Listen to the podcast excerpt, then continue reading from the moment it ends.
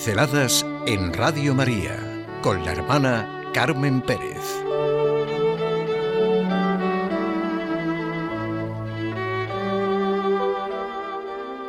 La vuelta a casa. La salvación está en la vuelta a casa con Jesús en la iglesia, nos dice el Papa Francisco. Y seguir a Jesús no es una idea, sino un continuo permanecer en casa. La iglesia es nuestra casa, donde Cristo nos lleva siempre, nos vuelve siempre que nos alejamos de Dios, de los hermanos. No seamos ciegos que guían a otros ciegos, sepamos ver y abrirnos a la grandeza de lo que se nos propone. Este sería el verdadero cambio de la humanidad, de nuestra sociedad y de nuestra vida sencilla, diaria, saber ver. Dice Chesterton, es que lo estoy leyendo mucho, que vulgaridad es pasar junto a la excelencia y hacer caso omiso de ella, Vamos, no saber ver. ¿A cuántos católicos se puede achacar esa vulgaridad? Me ha gustado y me parece refleja estupendamente mucho de la vida actual.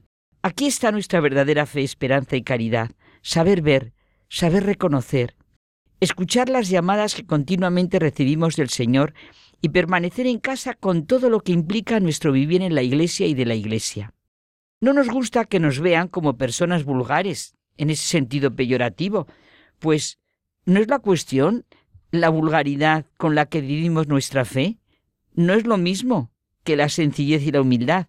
La vulgaridad de las personas, según esta afirmación, está en la incapacidad de sentir la excelencia, lo bueno, lo noble de nuestro vivir en la gran familia que es la Iglesia de Cristo. Está en una manera de ir por la vida, en el fondo vacía, sin interioridad, vulgar, sin reconocimiento de todo lo que merece la pena, a merced de todo y de todos, no tener ninguna riqueza auténtica como se nos da en la vida de la Iglesia. El vulgo se dice del conjunto de personas que en cada situación o tema no conocen, ni viven, ni son capaces de ver más que la parte superficial. También es vulgar ese poner peros, en dejarse llevar en todo por la corriente del momento, en ser incapaces de pensar, en vivir completamente de los anuncios, en el tren de un progresismo vacío que no tiene una meta digna o de un integrismo seco y carcomido, porque la vulgaridad que pasa junto a la excelencia y hace caso omiso de ella se da en todos los sectores de la sociedad. No hay nada más que ver y escuchar con un poquillo de mente crítica y con un poquillo también de verdad interior de uno mismo. El otro día escuchaba una conversación a unas personas que se consideran profundamente religiosas. Y no sé, pero desde este punto de vista que voy a decir eran completamente vulgares. Su vulgaridad estaba en lo que hablaban, en sus pobres y cicateros juicios de valor que eran una pobrísima caricatura de lo que viven realmente los miembros de un movimiento eclesial.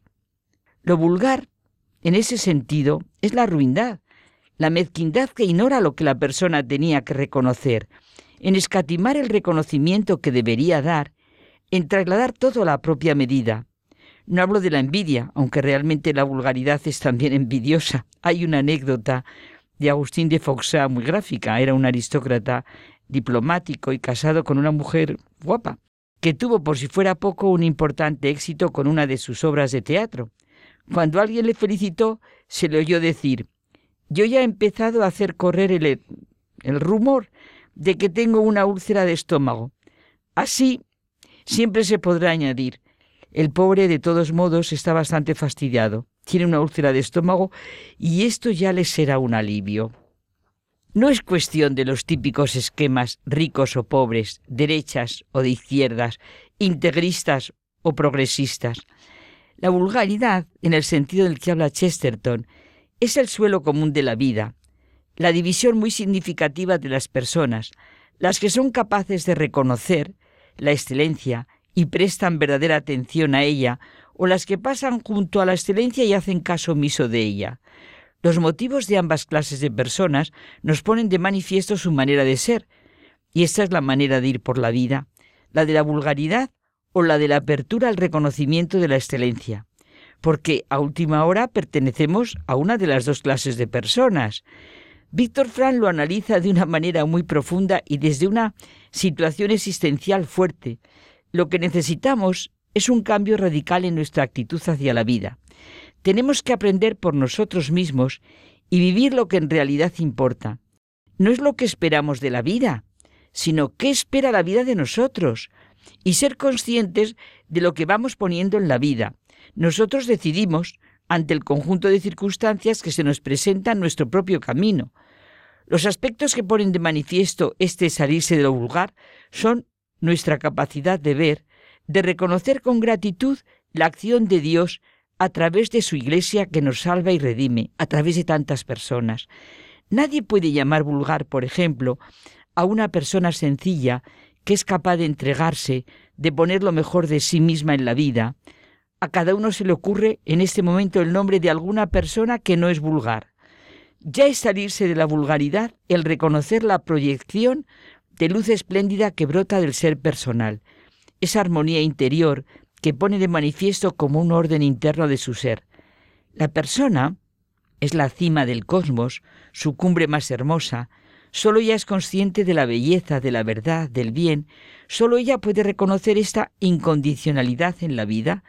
Nada hay más atractivo que una persona en la que palpita la fe, la esperanza, en la que vibra su anhelo de verdad.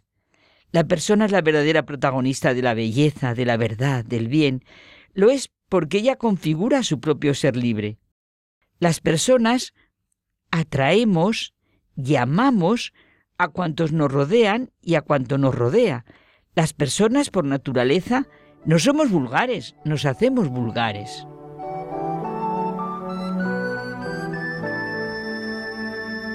Pinceladas en Radio María con la hermana Carmen Pérez.